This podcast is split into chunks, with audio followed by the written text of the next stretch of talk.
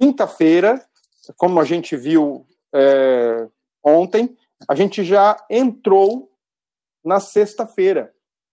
Volta aí só um pouquinho a tua Bíblia, 14 e 17, só para salientar isso aí, destacar, né? Ah, 14 e 17 é o final da tarde, é o final da quinta-feira. Pois já é a noite de sexta, lembrando daquela forma que o judeu contava as horas, contava os dias, né?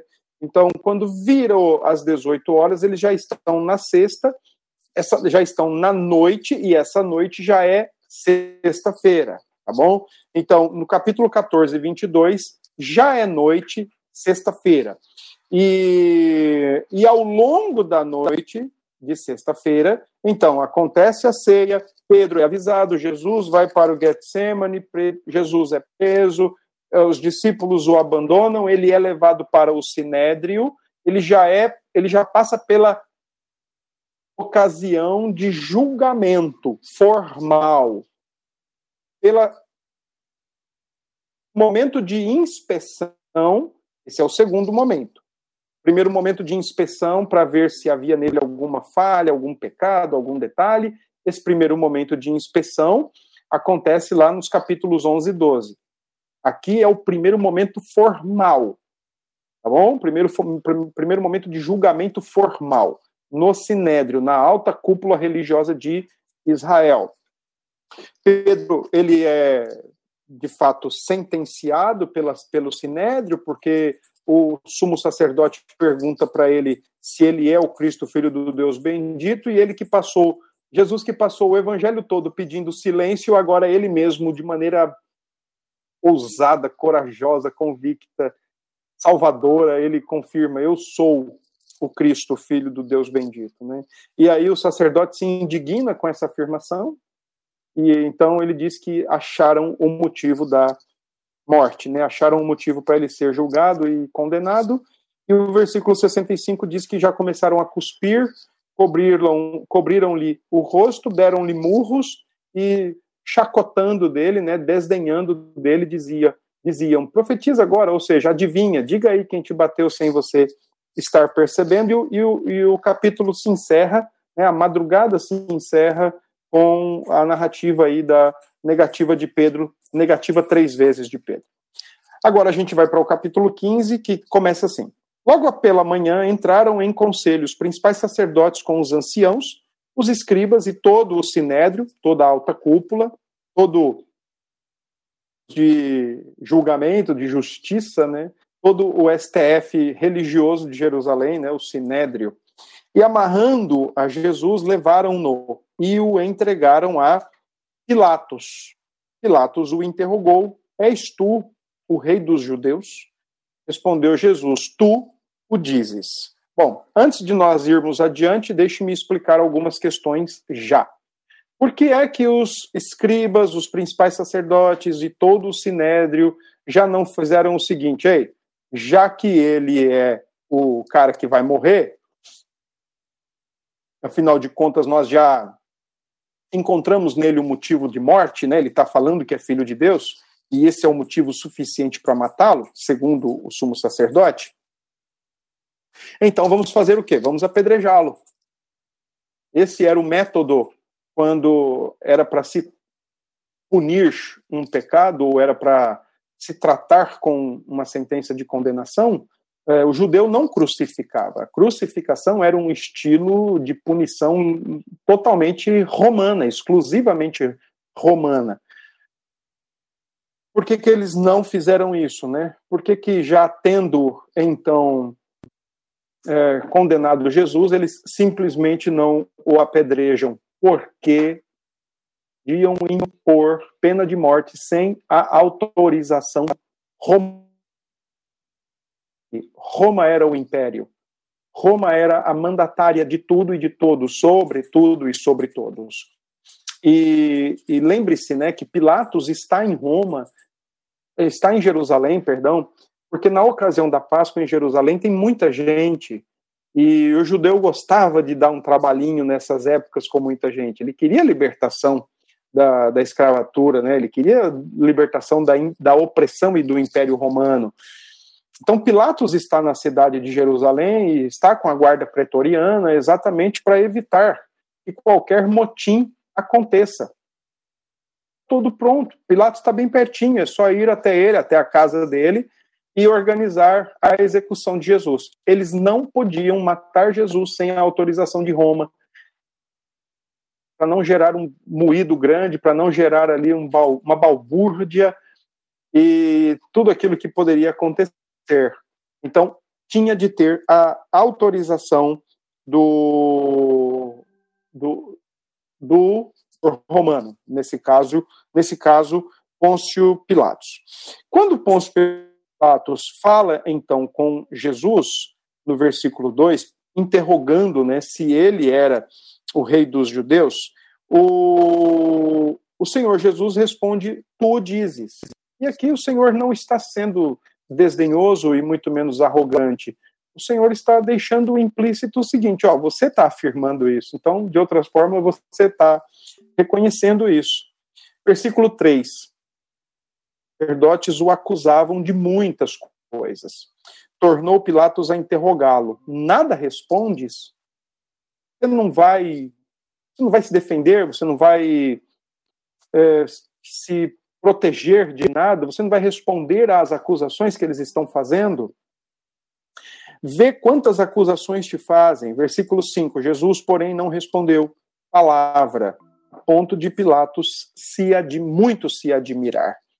É, é, muito interessante essa expressão, porque qualquer outro estaria ali a, a, aos berros própria barra, né? Porque ele sabia que se Pilatos levantasse o dedinho, ele seria condenado de fato. Então qualquer um estaria ali aos berros tentando de fato limpar a barra. E Jesus está calado, Jesus está silenciado porque ele é o que é e ele veio para aquilo. Ele entrou na cidade de Jerusalém para aquilo, ele passou se preparando os três anos de ministério para esse momento, e Marcos faz isso de maneira muito é, bonita, inclusive, mostra que Jesus, é, cada passo que dá é um passo mais perto da cruz, então não tem por que se defender, não tem por que preocupar-se demasiadamente com a sua reputação, tentar responder ou calar os seus acusadores. Absolutamente não há essa necessidade. Ele é o cordeiro mudo, o mudo que foi levado ao matadouro. Tá? Verso 6. Ora, por ocasião da festa, era costume soltar ao povo um dos presos. Eu acho que foi ontem ou foi anteontem, não lembro, mas apareceu uma pergunta assim: era ocasião da festa matar alguém? Não, matar não, mas soltar sim.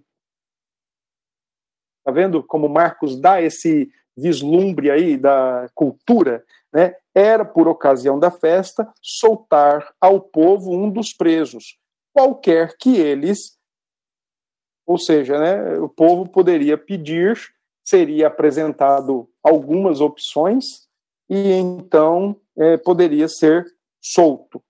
Uh, João 18, 40 nos dá umas informações interessantes. Então, se você puder abrir aí João, verso 18, 40, porque nós sabemos que Marcos, agora no texto, se refere a Barrabás o ladrão que vai ser solto, né? É o criminoso que vão soltar a pedido do povo. Lá em João 18, 40, a gente acha a seguinte informação. Ficaram todos novamente, não este, mas Barrabás. E João diz: ora, Barrabás era salteador. Uh, Lucas 23, 18 e 19 também diz algo mais sobre Barrabás. 8:40, nós temos a informação que ele era salteador, ele era ladrão, né? Só que em Lucas 23, 18, a gente tem mais informação. Olha aí o que diz, ó. Toda a multidão, porém, gritava: Fora com este, solta-nos Barrabás. Barrabás estava no cárcere por causa de uma sedição na cidade e também por homicídio. Então, era assassino. É esse que o povo está pedindo para liberarem, para soltarem, que o povo vai pedir, né? Para soltarem e em relação a Jesus, né? Em lugar de Jesus, é esse que o povo vai pedir para liberar. Verso 7: Havia um homem chamado Barrabás, preso com amotinadores, os quais em um tumulto haviam cometido homicídio. Marcos também nos dá uma informação. Não se sabe ao certo qual teria sido aí essa esse momento de rebelião, esse momento de revolução, de tentativa, na verdade, de revolução. Uma coisa é certa, o judeu queria se ver livre do império quanto antes, e vez por outra acontecia ali de aparecer alguém, oito, alguém mais é, revolucionário, tentando brigar e libertar Israel do, do Império Romano. Tá bem? Uh, verso 8. Vindo a multidão, começou a pedir que lhes fizesse como de costume. E Pilatos lhes respondeu, dizendo: Quereis que eu vos solte o rei dos judeus? Olha, Pilato profetizando aí sem saber, né? Pilato profetizando sem consciência. Querem que eu solte o rei dos judeus? E ele, de fato, é o rei dos judeus. Só que. É, é claro que Pilatos aqui está usando uma, uma palavra meio que jocosa, né? Mas é uma profecia, de certa forma, é uma afirmação verdadeira. Ele é o rei dos judeus. Bom, aí o texto diz: Pois ele bem percebia que, por inveja, os principais sacerdotes lhe o haviam entregado. Está vendo? A, a, maneira como Pilatos está se referindo a Jesus tem a ver a, a maneira agora como ele está cutucando os, os religiosos uh, e os invejosos, os sacerdotes que estão rapidamente ali é, querendo que Jesus morra, afinal de contas, desde o capítulo 3 tem gente querendo matá-lo, ele é um problema para os seus interesses e ele precisa ser morto o quanto antes. Então, a farsa suscitada ali pelos religiosos da época, pelos sacerdotes, próprio Sinédrio e pelos grupos religiosos de Israel, ficou bem clara para Pilatos. Pilatos teve total noção disso. Pilatos teve uma leitura corretíssima acerca disso ainda assim lavou as mãos. Aí está o pecado de Pilatos, né? Lavar as mãos. Ele poder, aí se a gente quiser entrar no campo da especulação, aí tem aquela história assim, né? Ah, ah, mas ele poderia ter acabado com tudo? Poderia. Ele poderia ter falado assim, gente, vai, cara, vocês não estão na Páscoa de vocês? Vai terminar a celebração de vocês, solta esse homem aí, acaba com esse negócio. Ele poderia ter feito tudo isso mas ele preferiu lavar as mãos. Tá bom? 11. Mas estes incitaram a multidão, no sentido de que lhe soltasse, de preferência, Barrabás. Perigosa, né? Liderança perigosa. A própria liderança religiosa, detalhe, que tinha todos, todos os subsídios, todo o aparato para identificar Jesus como sendo o rei dos judeus, a partir do próprio Antigo Testamento, liderança que está dizendo: olha, vamos matar esse e vamos soltar aquele. E a população está indo de acordo com a sua liderança. Mas Pilatos lhes perguntou: Que farei então deste a quem chamas o rei dos judeus? Eles, porém, clamavam: Crucifica-o. Olha, estão pedindo a pior maneira de morrer, ou a pior pena que Roma poderia aplicar sobre um condenado. Roma tinha lá suas maneiras de tratar com amotinadores, com rebeldes, né, com revolucionários. Podia ser a base de chicotadas, a base, a base de algumas um, umas punições né, físicas, né, mas crucificar era para coisa muito assim pesada, era para crimes hediondos, né, era para inimigos de Roma e ainda mais com algumas outras características uma última instância de julgamento. E eles já estão logo pedindo a pior das piores formas de se punir alguém, de tratar com alguém. 14. Mas Pilatos lhes disse: Que mal fez ele? E eles gritavam cada vez mais: Crucifica-o. Não, não tinham o que dizer. Só sabiam mecânica e adestradamente gritar: Crucifica-o, crucifica-o. Pilatos está dizendo: Vem cá, é, fala para nós aqui qual foi a, o pecado dele, fala para nós o que foi que ele fez. A gente quer saber isso. Não tem resposta. Crucifica, crucifica, pronto, acabou. Verso 15. Então, Pilatos querendo contentar a multidão. Olha, o segundo problema de Pilatos, né? Primeiro ele faz uma leitura correta do, da situação, mas mesmo assim age como se não estivesse entendendo nada, age com consentimento. A segunda leitura, a segunda, o segundo pecado de Pilatos está no verso 15, quando diz que ele quer contentar a multidão. Esperar que Pilatos contentasse a Deus ou agradasse a Deus, impensável. Ele não estava ali, ele não tinha coração para isso, ele não tinha mente para isso. Para fazer algo. E o que ele resolve fazer é, de fato, agradar a multidão, pacificar a multidão. Ele resolve é, satisfazer os brados da multidão. Só que ele pensa que vai fazer isso de um jeito e vai resolver a bronca, e não vai resolver do jeito que ele está pensando. Por quê? Olha o que ele diz no verso 15. Então Pilatos, querendo contentar a multidão, soltou-lhes Barrabás. Pronto. Tudo está resolvido, a multidão agora vai se acalmar. E após mandar açoitar a Jesus, entregou-o para ser crucificado. Uh, eu não me, se eu não me engano, uh, parece que de Mateus, parece que lá Pilatos manda açoitar Jesus, manda dar umas chibatadas em Jesus, umas chicotadas em Jesus, e depois ele quer soltar, mas mesmo assim a multidão insiste que é para crucificar, não para simplesmente soltar. Ah, abra aí Mateus 27, lá nesse texto. Mateus 27 e 1.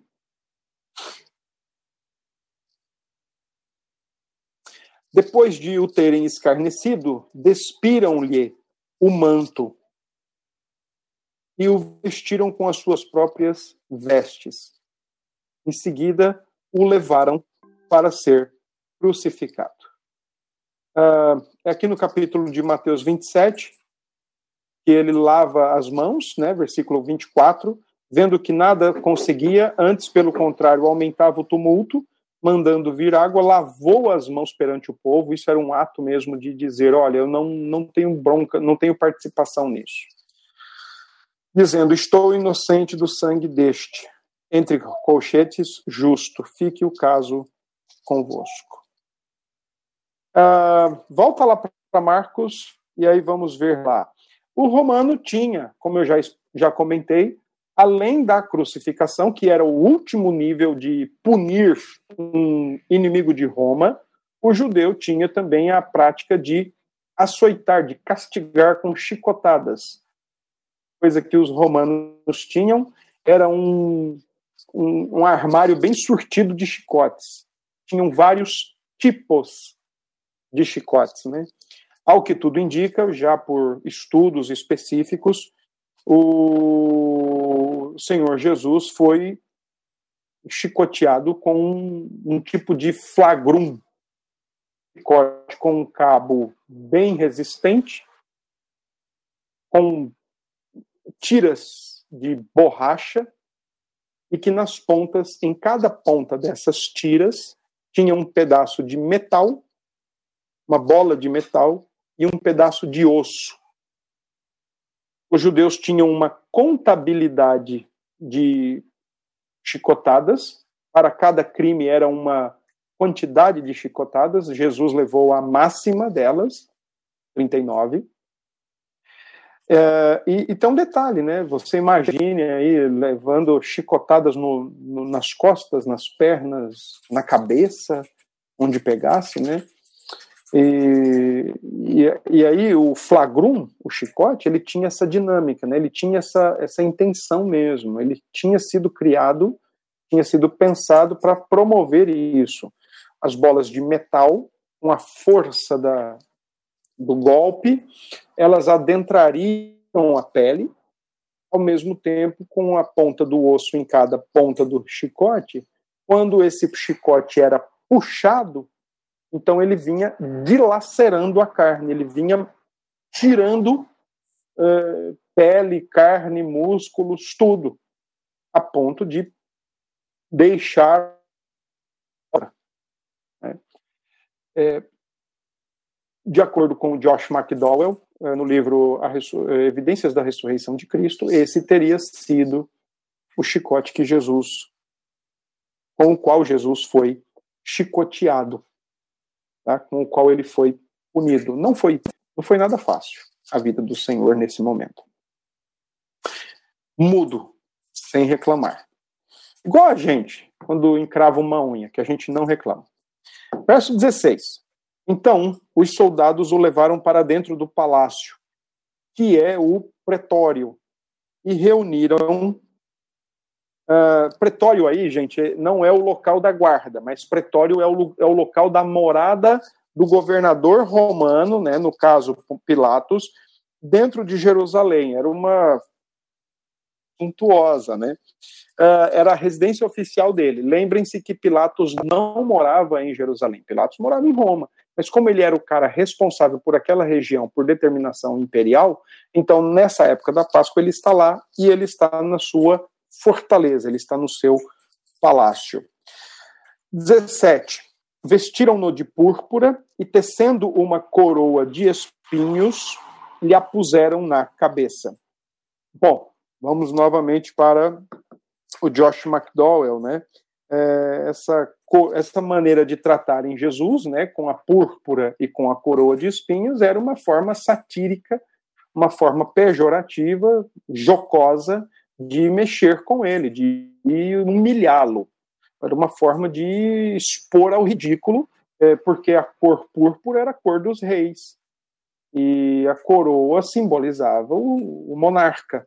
Só que para ele dão uma, uma vestimenta púrpura, não se sabe qual foi a provisão dela, mas lhe dão uma coroa de espinhos. Curioso é, de acordo também com o Josh McDowell, vale muito a pena a leitura desse livro. É que eu não sei onde está o meu, mas eu poderia mostrar a capa, mas já mudou a capa, então procurem aí por evidências da ressurreição de Cristo. Josh McDowell. Uh, nesse livro ele conta que, de acordo com a turma de estudiosos, uh, esses espinhos que foram usados para tecerem essa coroa, né, para produzirem essa coroa, era de uma planta muito, muito assim comum, muito própria daquela região, própria de Jerusalém, e que era uma cor, um, um tipo de espinho que quando a pessoa tinha contato com ele, né, perfurava o dedo, a perna, o pé, ele soltava uma gotícula de substância ali tóxica. Bom, quem já quem já teve a oportunidade triste, né, de tocar em urtiga, é, tem sabe aí que tem urtiga que você toca dá aquela sensação de coceira, de queimor na hora e tudo bem, mas tem umas que são mais agressivas que a outra porque ela solta uma toxina mais pesada que a outra ou solta uma quantia mais que a outra, dependendo da, exposição, né? Eu me lembro de uma vez de ter tocado em ortiga com o meu pé, eu tive até que tomar antibiótico, porque é, ficou ruim mesmo. E, e, e, essa coroa de espinhos foi produzida com um tipo de, de planta cujos espinhos possuíam essa toxina e era rapidamente a, a, o inchaço, a contaminação com a pele. Então vocês imaginam, né, quando essa coroa é colocada na cabeça do, do Senhor Jesus, imediatamente toda a sua cabeça ela começa a inchar e supurar. Não foi simplesmente colocar uma coroa de espinhos e esses espinhos perfurarem a pele, o que por si só, obviamente, já seria muito doloroso. Mas elas soltavam essa toxina e a reação, né, era de inchaço e infecção, então supurava. Se você começar a entender esse negócio, se você começar a imaginar essa cena, né? Costas, pernas, cabeça toda perfurada e rasgada por causa do chicote, é, corpo que apanhou com murros, é, o corpo que levou cuspe, a maneira mais nojenta e odiosa de se tratar um judeu na época, a coroa de espinhos e o rosto todo inchado e deformado, as costas rasgadas por causa do chicote. Então, se você começar a pensar em tudo isso, aí eu sugiro você agora ler Isaías 3, 53, quando o profeta diz que ele não tinha beleza nem formosura. Eu já vi algumas pessoas dizendo que, a partir daquele texto, que Jesus não era bonito. Ele não era lá um, um Giannichini da vida, ele não era um Brad Pitt da vida, né? ele era feio, fisionomicamente falando. É, nada a ver. O que estava pregado na cruz talvez era considerado como qualquer coisa, menos como um ser humano. Então, quando Isaías 53 fala que ele não tinha beleza nem formosura, que as pessoas escondiam o rosto porque não aguentavam ver aquilo, é aquela reação de que algumas pessoas têm quando vê um pouquinho de sangue em algum machucado, já tiram o rosto porque elas preferem evitar o contato visual para não ter nenhum problema. Olhar para Jesus na cruz era uma coisa terrível, porque estava todo dilacerado. Tá? Bom, então as coroas de espinhos, tá. Verso 18. E os saudavam dizendo: Salve, rei dos judeus. Tirando onda, né? Jocoso, jocosamente, parodiando com o Senhor Jesus. Da mesma maneira que dizia-se no passado Ave César, agora estão dizendo Ave Cristos, né? Ave Jesus, né? Uh, 19. Davam-lhe na cabeça com um caniço, cuspiam nele e, pondo-se de joelhos, o adoravam. Olha que interessante. É, que, que, ato paradoxal, né? Estão matando o rei dos reis, mas ao mesmo tempo estão adorando o rei dos reis, ainda que de maneira jocosa, mas estão demonstrando ali o que deveria ser feito, né? Verso 20: Depois de o terem escarnecido, despiram-lhe a púrpura e o vestiram com as suas próprias vestes. Então conduziram Jesus para fora, o crucificarem. Bom, alguém de vocês poderia perguntar assim, pastor, mas tudo isso foi o que mais machucou Jesus? Será que as chicotadas realmente machucaram Jesus? Cusparadas, os socos, as pauladas, a coroa de espinho que lhe deformou o rosto. Será que foi exatamente isso que mais causou sofrimento a Jesus? Eu diria para vocês que não. Eu diria que o que mais causou sofrimento no Senhor foi a incredulidade e a rejeição do seu povo. Esse, esse é o ponto X da questão. Essas outras agressões físicas, como pelos romanos, essas agressões físicas, verbais, elas são apenas a ponta do iceberg. A incredulidade e a rejeição foi, foram, de fato, os piores é, golpes que o Senhor Jesus recebeu.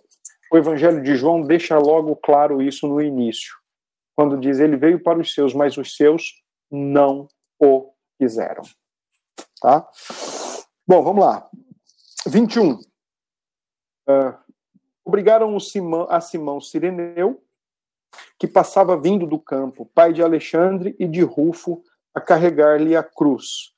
Veja, irmãos, quando fala aqui de carregar a cruz, não está falando de carregar a cruz toda. Tá? Não é a cruz toda. Eu gosto de ver essas encenações da época da Páscoa, tem umas muito interessantes no YouTube, pessoas tentando defender Jesus. Não sei se vocês já viram. Ai, ai. Teve uma que eu vi hoje, ele está lá crucificado, o soldado, o, o ator que faz a parte do soldado romano, finge, né, espetar a lança, e quando ele está espetando a lança, vem um cara por trás com um capacete, dá na cabeça dele, que quer salvar Jesus, né? Tem outras muito interessantes. Mas aqui no caso, veja, o, essas encenações, às vezes, elas colocam é, o, o ator ali, né, representando Jesus, carregando uma cruz toda, estaca horizontal quanto a estaca vertical. Não era isso que acontecia. Tá? Uh, o que acontecia era carregar apenas a estaca horizontal, que já era pesada para burro. Tá bom? Não vamos achar que, ah, então tá fácil, então tá leve. Bom, se para um verdadeiro e justamente condenado ela já era pesada, imagine para um injustamente condenado. Ela era muito mais pesada. Então, nesse ponto, uh, quando o Senhor está levando a cruz, ele então é solicitado que alguém ajude. Bom, isso é muito simples de entender. O Senhor está extenuado. Ele passou a noite sendo é, é, julgado, acusado, desdenhado, golpeado. E ainda pela manhã ele recebe mais golpes físicos, ele não dormiu, ele está extenuado, ele está dilacerado. Dito para que este Simão Sireneu carregue a sua cruz, ajude-o, o melhor dizendo, carregar a cruz. Era uma exigência de Roma de fato carregasse a sua cruz. Era uma exigência, ele carregasse o patibulum. Esse era o nome da estaca que ficava na horizontal, com a qual ele era pregado e os braços patibulum. Uh, era pesado, não era nada leve, não era coisa de 10, 20 quilos, não era ripa, era, era tora mesmo, tá? O, o, o, homem que é solicitado, então, que leve a sua cruz, é porque o Senhor não tem a menor, a menor, a mínima condição de carregar a sua própria cruz. Alguém o tem que ajudar. Tá bem? Vamos lá agora, versículo 22. Agora vem aí a parte boa. Levaram Jesus para o Gólgota, que quer dizer lugar da veia.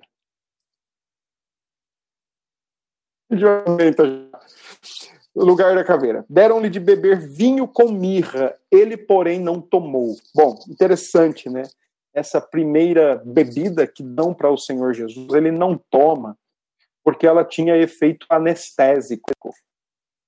Além de anestésico, ela tinha efeito alucinógeno pouquinho ali da realidade e ele não bebe porque ele quer, ele precisa, por decreto divino e por voluntariedade sacrificial e redentiva, ele tem de passar por aquele momento da maneira mais consciente possível. Ele tem que estar consciente da dor, ele tem que estar consciente da, do desdém, ele tem que enfrentar tudo aquilo conscientemente inclusive o próprio distanciamento.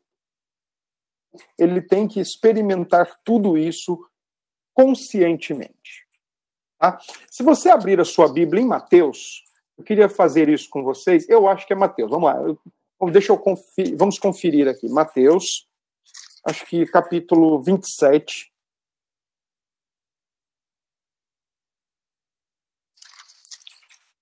Deixa eu ver se é isso mesmo. Mateus. Não, não vai ser Mateus 27. Deixe-me deixe me lembrar se é João. Bom, não, acho que não é João, não. Cadê? É, pode ser João. João 19. Vamos dar uma olhadinha lá.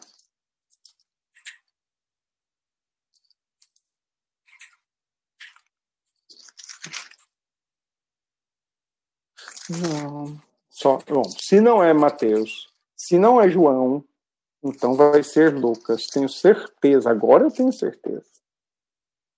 Uh...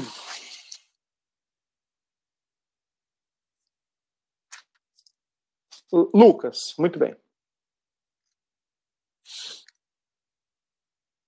Lucas, capítulo 23. Olha só que interessante. Tá? Lucas capítulo 23 também é o texto da é o texto correlato, o texto sinótico, perdão, da crucificação. E olha o que diz aí no versículo 34. O povo estava ali e a tudo observava. Também as autoridades zombavam e diziam: Salva os outros, salvou os outros, a si mesmo se salve, se é de fato o Cristo de Deus, o escolhido. A maneira jocosa, né? desdenhosa. 36. Igualmente, os soldados o escarneciam e, aproximando-se, trouxeram-lhe vinagre, dizendo: Se tu és o rei dos judeus, salva-te a ti mesmo. também sobre ele estava esta epígrafe. Tá bom? Uh, o interessante é que quando se fala aqui da, da morte de Jesus, Marcos registra que o que foi oferecido para Jesus beber e ele não bebeu, a ideia era exatamente porque ele precisava estar consciente da, da morte, ele precisava estar consciente de experimentar todo o desdém, a rejeição, as dores e, e assim por diante do, do que estava acontecendo. Ele não podia cair naquela questão do alucinógeno. Agora, Lucas diz, e também Mateus, versículo 27, 48, fala do vinagre. E o vinagre ele bebe. Já tinham reparado nisso? Quando lhe dão mirra com fel, ele não bebe, porque isso era uma mistura uh, mirra com vinho ou mirra com fel, ele não bebe, porque isso era uma mistura alucinógena, lhe tiraria consciência. Mas quando lhe dão vinagre, ele bebe, porque o vinagre ajudaria a estender a sua sustentação, a, a estender a sua, a sua condição para enfrentar o sacrifício, para entregar o sacrifício. O de bebida ele rejeita porque ele não quer perder a consciência. Outro tipo ele aceita porque isso lhe aumenta mais a condição de estar na cruz e entregar o sacrifício a Deus, a si mesmo como sacrifício. Curioso esses dois pontos aí, porque um tem a ver com a retirada da consciência, enquanto o outro tem a ver com o esticar, o prolongar da consciência, da vida e da consciência para entregar o sacrifício ao Senhor Deus. Versículo 24, Mateus, eu voltei para Marcos, né, 15, 24. Então o crucificaram e repartiram entre si as vestes dele, lançando-lhe sortes para ver o que levaria cada um. Hora terceira, quando o crucificaram, isso era cedo. E por cima estava em epígrafe a acusação, rei dos judeus. Esta epígrafe no outro evangelho é dito que foram, foi escrita em três línguas, latim, grego e hebraico, para que todos pudessem de fato ver do porquê que ele tinha morrido, qual era a acusação. Só que na verdade é uma plaquinha é, reveladora, né, profética. Ele é de fato o rei dos judeus e ele morreu por isso, por ser o rei do judeu, um rei rejeitado, um rei abandonado, um rei que, quando entregue para o seu próprio povo, o povo fez o que fez. 27. Com ele crucificaram dois ladrões, um à sua direita, à sua esquerda. A tradição católica dá nomes né, para esses dois ladrões. A tradição católica vê os nomes deles, né, parece que é gestas e. Né, e mas isso vem de um livro apócrifo, vem de um livro gnóstico, inclusive. Não, não, não interessa para nós os nomes. Tá?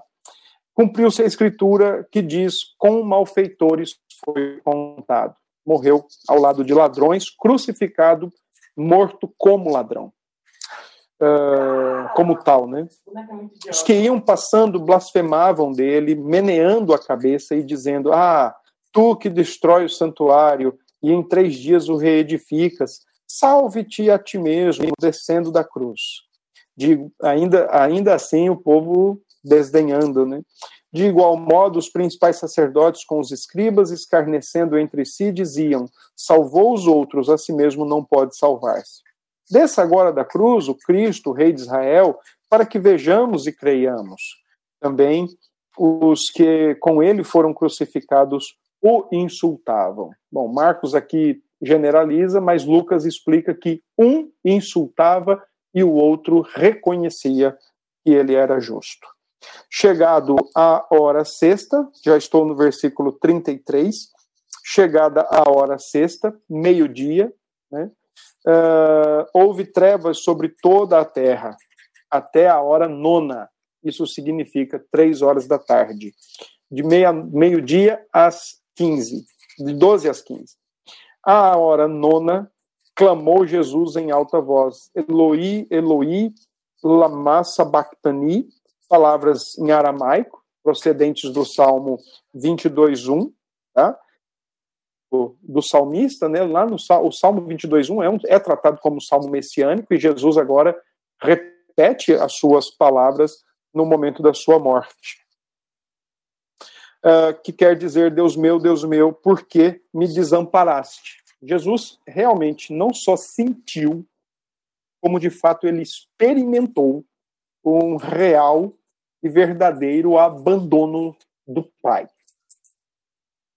abandonou neste momento, o pai virou-lhe o rosto e o pai despejou, o pior de tudo, é, o pai despejou sobre ele a sua ira contra a humanidade, contra o homem, contra o pecador, que, que Cristo veio morrer por ele.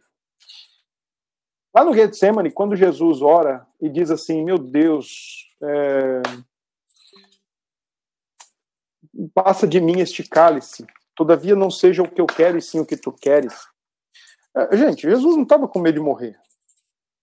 Jesus não estava com medo de é, deixar esse mundo, como muitos de nós temos, que graças a Deus, conforme o Espírito de Deus ele nos santifica dia após dia, ele vai nos desmamando deste mundo, né? vai enfraquecendo os nossos vínculos, nossos laços com este mundo e, e então ele nos prepara para si mesmo, né? Para nos tomar para si mesmo ou como um fruto, ele nos prepara para nos colher, como quem pega um fruto pronto, né? Ele nos prepara para colher. Jesus não estava com medo da morte, Jesus estava temendo e já experimentando o peso da ira de Deus sobre ele a ira de Deus derramada sobre ele foi a cruz derramada sobre muita gente. Ele está ali morrendo como Cordeiro de Deus, lá do Êxodo 12, que morria para as famílias não morrerem. Ele está como este Cordeiro de Deus, que depois de três ocasiões, uma no capítulo 11 e 12, e duas de maneira formal e judicial pelos judeus e pelos romanos, é constatado que ele não tem defeito, ele não tem pecado, ele não tem crime algum, então ele está ali morrendo no lugar de pecadores, substituindo. Por isso que a gente fala que a morte de Cristo ela é sacrificial, ela é substitutiva. Eu gosto muito de enfatizar a gente precisa entender uma questão. Abra sua Bíblia em Romanos 5:8. A gente precisa entender uma questão aqui. Para olhar para a cruz a partir desse texto de Romanos 5:8 e, claro, pelo relato da cruz também. Então abra sua Bíblia em Romanos 5:8 e eu vou eu quero ler um texto para vocês aí está no verso 8. 5, 8. Mas Deus prova o seu amor, amor para conosco, pelo fato de ter Cristo morrido por nós, sendo nós ainda pecadores. Gente, foca nessa expressão, morrido por nós. Eu gosto desse texto, eu amo esse texto, mas eu acho que ele deveria e poderia ser traduzido a partir de uma partícula grega que está aí no texto. A partícula é a, é a palavrinha hiper. É, entender como é H-Y-P-E-R. Sabe a palavrinha hipermercado? Hiper. Essa palavra grega ela não dá lugar apenas de algo favorável, algo favorecido, mas ela dá a ideia de algo substituído. Então, o versículo 5, 8 de Romanos deveria ser: Mas Deus prova o seu próprio amor para conosco pelo fato de ter Cristo morrido em nosso lugar. Mas ainda, pecadores. Antes de sermos favorecidos pela morte de Cristo, nós fomos substituídos pelo próprio Cristo. Antes das famílias no Egito serem serem beneficiadas, favorecidas pelo sangue que foi passado nos umbrais e nas vergas das portas, As famílias foram substituídas pelo Cordeiro. O Cordeiro morre para as famílias não morrerem. O Cristo Jesus morre para os eleitos não morrerem. É substitutiva. Digo. Uh, por que, que ele grita? Me desamparaste? Porque ele está carregando pecado que não é dele. Ali ele está se fazendo pecado e pecador. Pecado e pecador merecem justamente a ira de Deus. É isso que ele está recebendo. A ira de Deus na cruz do Calvário. O seu brado de desamparo, o seu brado de abandono, não o visita, o Senhor despeja sobre ele toda a sua ira. E pensar nisso é um desafio para nossa mente. Afinal de contas, nossa mente é, uma, é miudinha do tamanho de um grão de feijão. Mas eu queria que você imaginasse o seguinte, ó. Imaginasse não, entendesse isso. Quantos pecados precisamos cometer sermos dignos de uma condenação eterna? Um pecado. Um pecado só. Pecar durante 10 anos, 20 anos, 80 anos, 100 anos. Aquele exercício que alguns propõem especialmente da tradição católica, uma pessoa que viveu 80 anos pecou muito mais do que uma pessoa que viveu 20 anos. Afinal de contas, ela viveu mais. Não precisa ir por esse caminho. Um pecado basta para que nós sejamos dignos, condenados como é, réus de juízo eterno.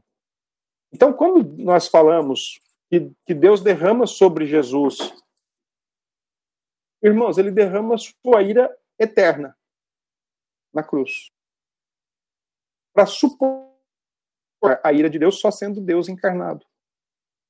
Só Deus para satisfazer Deus. Homem nenhum aguentaria isso. Ser humano nenhum teria condições e aguentaria isso.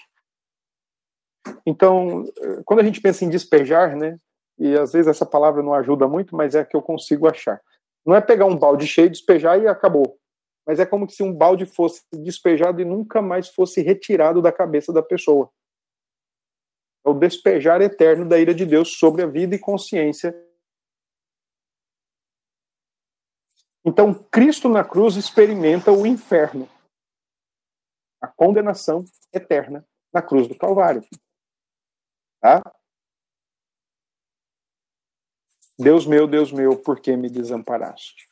Os, os desdenhosos estão achando que ele está chamando por Elias. Verso 36. Um deles correu a embeber uma esponja em vinagre. Olha, estava aqui em Marcos. E pondo-a na ponta de um caniço, deu-lhe de beber, dizendo: Deixai, vejamos se Elias vem tirá-lo. Para prolongar ainda a vida. Logo, a sua oferta de sacrifício. Uh, mas Jesus, dando um grande brado, expirou a gente é nós somos informados por outro evangelho que o que ele expira aqui é Pai, em tuas mãos entrego o meu espírito. Né? Pai, em tua mão entrego o meu espírito. Uh, esse é o oh, esse é o brado que Jesus então é, dá pela última vez na cruz do Calvário. A gente tem depois a questão do, dos brados de Jesus, né, que são um total de sete falas, de sete pronunciamentos da cruz. Isso a gente pode estudar numa outra ocasião. Versículo 38. O santuário rasgou-se em duas partes, de alto a baixo. Vejo muito significado nisso. Afinal de contas, essa cortina pesadíssima que estava dentro do templo não é rasgada de baixo para cima, mas de cima para baixo.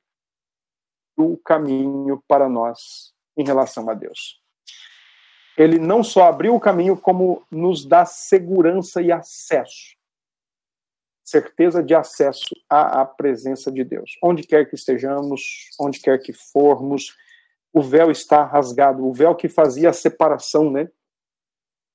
entre o lugar santo e o santo dos santos, dentro da estrutura do templo, Depois desse véu ficava a arca da aliança e somente o sumo sacerdote podia entrar ali, indicando que ele está entrando na presença de Deus. Ele tinha toda uma ritualística preparatória para aquilo. Quando diz o texto agora que o véu se rasgou, o caminho está aberto. Sacerdote, o nosso grande sumo sacerdote entrou para abrir caminho para nós. 39. O centurião que estava em frente dele, vendo que assim inspirara, disse: Verdadeiramente este era o Filho de Deus. Morte ele salva pessoas, né? 40. Estavam também ali algumas mulheres observando de longe, entre elas Maria Madalena, essa era a conhecida Maria Madalena, Maria, mãe de Tiago, o menor, e de José e Salomé, as quais, quando Jesus estava na Galileia, o acompanhavam e serviam, e além destas, muitas outras que haviam subido com ele para Jerusalém.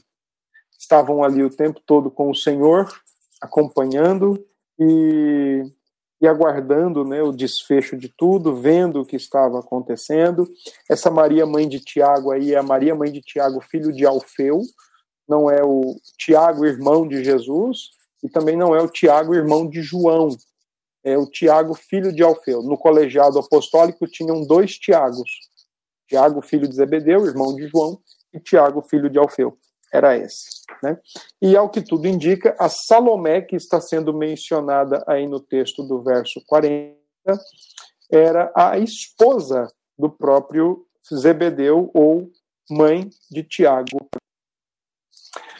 e aí vem o último momento da sexta-feira, que é ao cair da tarde, né, finzinho já da tarde, por ser o dia da preparação, isto é, a véspera do sábado, sábado não se fazia nada, né, sábado é, não, não, se mexia com nada, sábado era o dia da guarda do, do, do judeu, vindo José de Arimateia, ilustre membro do Sinédrio, que também esperava o reino de Deus. Olha, isso, essa expressão aqui, ela distingue Arimateia das expectativas messiânicas, das expectativas do reino de Deus. Indica que esse José de Arimateia era um crente.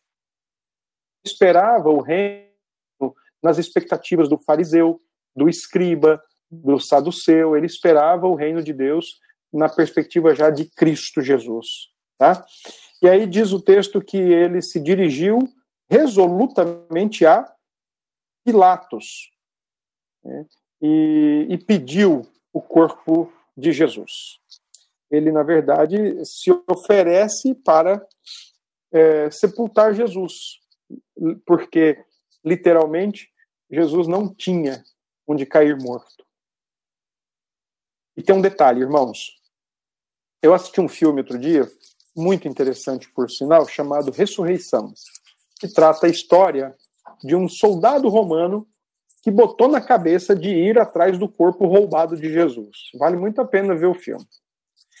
E uma coisa que me chamou a atenção naquele filme é a maneira como os crucificados eram tratados. E era exatamente de fato mesmo aquilo que está no filme.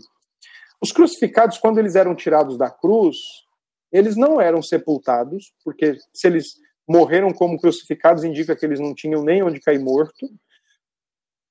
Então eles eram tirados da cruz e jogados em qualquer canto, inclusive jogado para, jogados para abutres e cães selvagens devorar o, corpo.